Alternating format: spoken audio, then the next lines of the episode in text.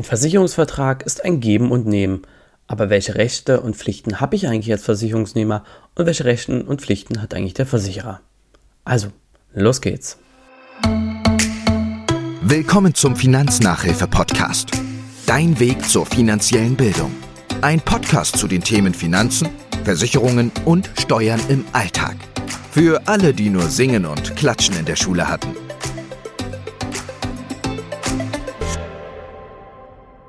Hallo und herzlich willkommen zu einer neuen Folge vom Finanznachhilfe-Podcast. Mein Name ist Tim. Wenn sich die heutige Folge ein wenig seltsam anhört oder meine Stimme, dann liegt es daran, dass ich zum Zeitpunkt der Aufnahme leider erkältet bin. Aber ich hoffe, dass wir das schaffen. Also wenn ihr auch mit so ein Räuspern hört oder so oder die Stimme ein bisschen einknickt, dann bitte ich um Entschuldigung. Vorneweg möchte ich erstmal sagen, dass ich immer wieder überrascht bin und mich freue über die zahlreichen Zuhörer.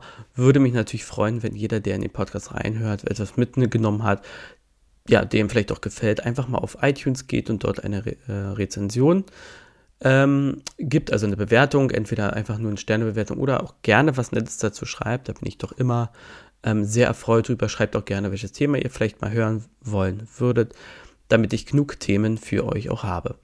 Aber jetzt soll es erstmal um das heutige Thema gehen, und zwar die Rechten und Pflichten eines Versicherungsnehmers, also von dir, und auch die Rechten und Pflichten eines Versicherers. Fangen wir doch erstmal an mit deinen Pflichten als Versicherungsnehmer. Ganz klar, es gibt ähm, schon Pflichten, die du hast, bevor der Vertrag überhaupt zustande kommt. Das, ist, das sind wahrheitsgemäße Angaben. Das heißt zum Beispiel, wenn es um Gesundheitsfragen geht in einer Berufsunfähigkeitsversicherung oder bei einer Krankenversicherung, dann müssen diese wahrheitsgemäß beantwortet werden. Das heißt, äh, du darfst nicht äh, schummeln oder sagen, nee, das ist ja nicht so schlimm, das braucht er ja nicht zu wissen, sondern da muss jede, ja, Kleinigkeit, die nach der gefragt wird, das muss man ganz klar sagen, also alles, nach dem gefragt wird, das muss ähm, ja, beantwortet werden. Und deswegen ist eben doch wichtig, das Ganze sich auch mal die Krankenakten von der Krankenkasse anfordern zu lassen, wenn man sowas ausfüllt, damit man wirklich auch alle Sachen hat. Denn wenn da irgendwas falsch angegeben ist, dann bist du letztendlich schuld, niemand anderes. Und das musst du wissen. Dann natürlich ganz klar, welche Pflicht dir auch obliegt, ist die Zahlung, also die Zahlungspflicht. Du hast natürlich die Pflicht, die Versicherungsbeiträge zu zahlen. Da gibt es natürlich dann noch ein bisschen Unterschied. Die Erstprämie, das heißt, wenn ein Versicherungsvertrag zustande kommt, dann ähm, wird ja der erste Beitrag fällig. Sollte der nicht ja, aus eigenem Verschulden nicht rechtzeitig gezahlt werden, ähm, kann der Versicherer vom Vertrag zurücktreten. Ähm, also du hast dann sozusagen keinen Versicherungsschutz. Bei Folgebeiträgen, also alles, was nach dem Erstbeitrag kommt, hat der Versicherer dann das Recht, Mahnbeiträge zu fordern. Ähm, machen nicht die, macht nicht jeder, muss man ganz klar sagen, aber äh, das Recht dazu haben sie. Also selbst nach einmal ist grundsätzlich das Recht vorhanden. Dann ähm, hast du als Versicherungsnehmer auch das, äh, die Pflicht, darauf hinzuweisen, den Versicherer, wenn sich etwas an deiner Versicherung oder an deinen Versicherungsumständen, sagen wir es mal so, ändert. Ein ganz klassischer Beispiel zum Beispiel, du hast eine Wohngebäudeversicherung und da ähm, wird jetzt ein Gerüst angebracht, weil du Renovierungsarbeiten machen willst oder was äh, neu bauen willst, dann muss das Ganze unverzüglich angezeigt werden, am besten vorher schon Bescheid geben. Denn dadurch entsteht eine Gefahrerhöhung durch Einbruch und Diebstahl, äh, beziehungsweise Einbruchdiebstahl, und das muss gemeldet werden. Wenn es dann zu einem Schaden kommt und es ist nachweisbar, dass das Gerüst dazu beigetragen hat, dann äh, wird die Leistung des Versicherers auch in einem bestimmten Maße gekürzt. Natürlich hast du auch als Versicherungsnehmer die Pflicht, alles im guten Zustand zu halten ähm, und regelmäßig zu überprüfen, zu warten. Ganz klassischer Fall ist eigentlich das Auto. Das sollte selbstverständlich sein, weil du darfst ja ohne TÜV nicht fahren. Aber ähm, solltest du halt äh, ohne TÜV fahren, beziehungsweise ohne Zulassung von irgendwas und dann passiert irgendwas, ist natürlich kein Versicherungsfall, dann sei das keine Versicherung. Genauso, wenn du deine, ähm, ja, deine Elektronik oder Haushaltsgeräte nicht ordentlich ja, instand hältst oder regelmäßig überprüfst, indem du sollst jetzt nicht aufschrauben, aber natürlich gucken, dass da nicht irgendwelche Kabel locker sind, dass Kurzschlüsse sind, ähm, dann kann es durchaus auch zu Kürzungen oder Nichtleistungen führen. Also du bist natürlich mal dafür zuständig, dass alles im sachgemäß ordentlichen Zustand ist. Dafür hast du aber natürlich auch einige Rechte. Du hast natürlich einerseits ganz klar das Recht auf Leistung. Wenn ein Schaden entsteht, der in den Bedingungen vereinbart ist, dann hast du auch das Recht, diese Leistung zu halten. Wenn eben auch der Fall in den Bedingungen versichert ist, muss ich noch ganz klar sagen.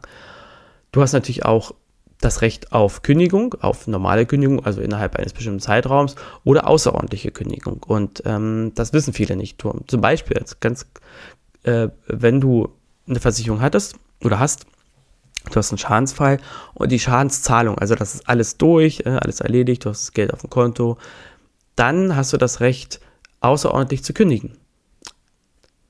Das ist vor allem auch deswegen entscheidend, warum sollte ich das machen, wenn ich das Geld habe. Erst im Schadensfall merkst du ja, ob eine Versicherung wirklich gut ist. Und wenn du merkst, es hat alles hinten und vorne nicht geklappt, ich bin unzufrieden, dann hast du dann die Möglichkeit, aus dem ganzen Vertrag rauszukommen. Und zwar kurzfristig. Und das ist halt echt gut. Ähm, dann kann man sich nämlich auch mal umsehen, wenn man nicht zufrieden war.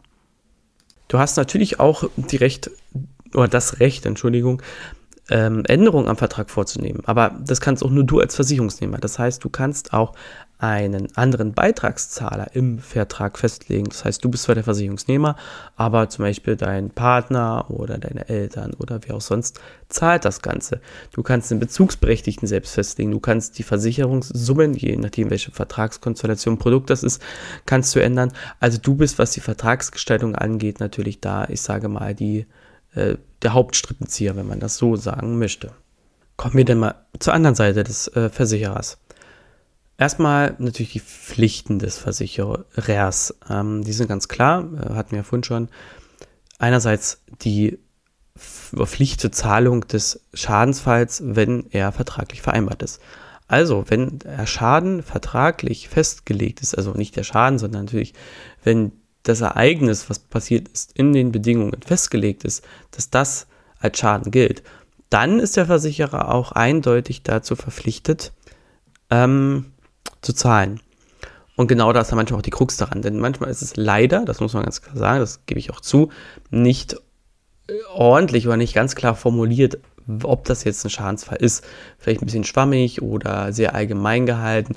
Und deswegen landen halt auch immer mal wieder, und ich meine mal, das ist nicht oft, Sachen vor Gericht, ähm, weil natürlich jeder das ein bisschen dann anders interpretiert.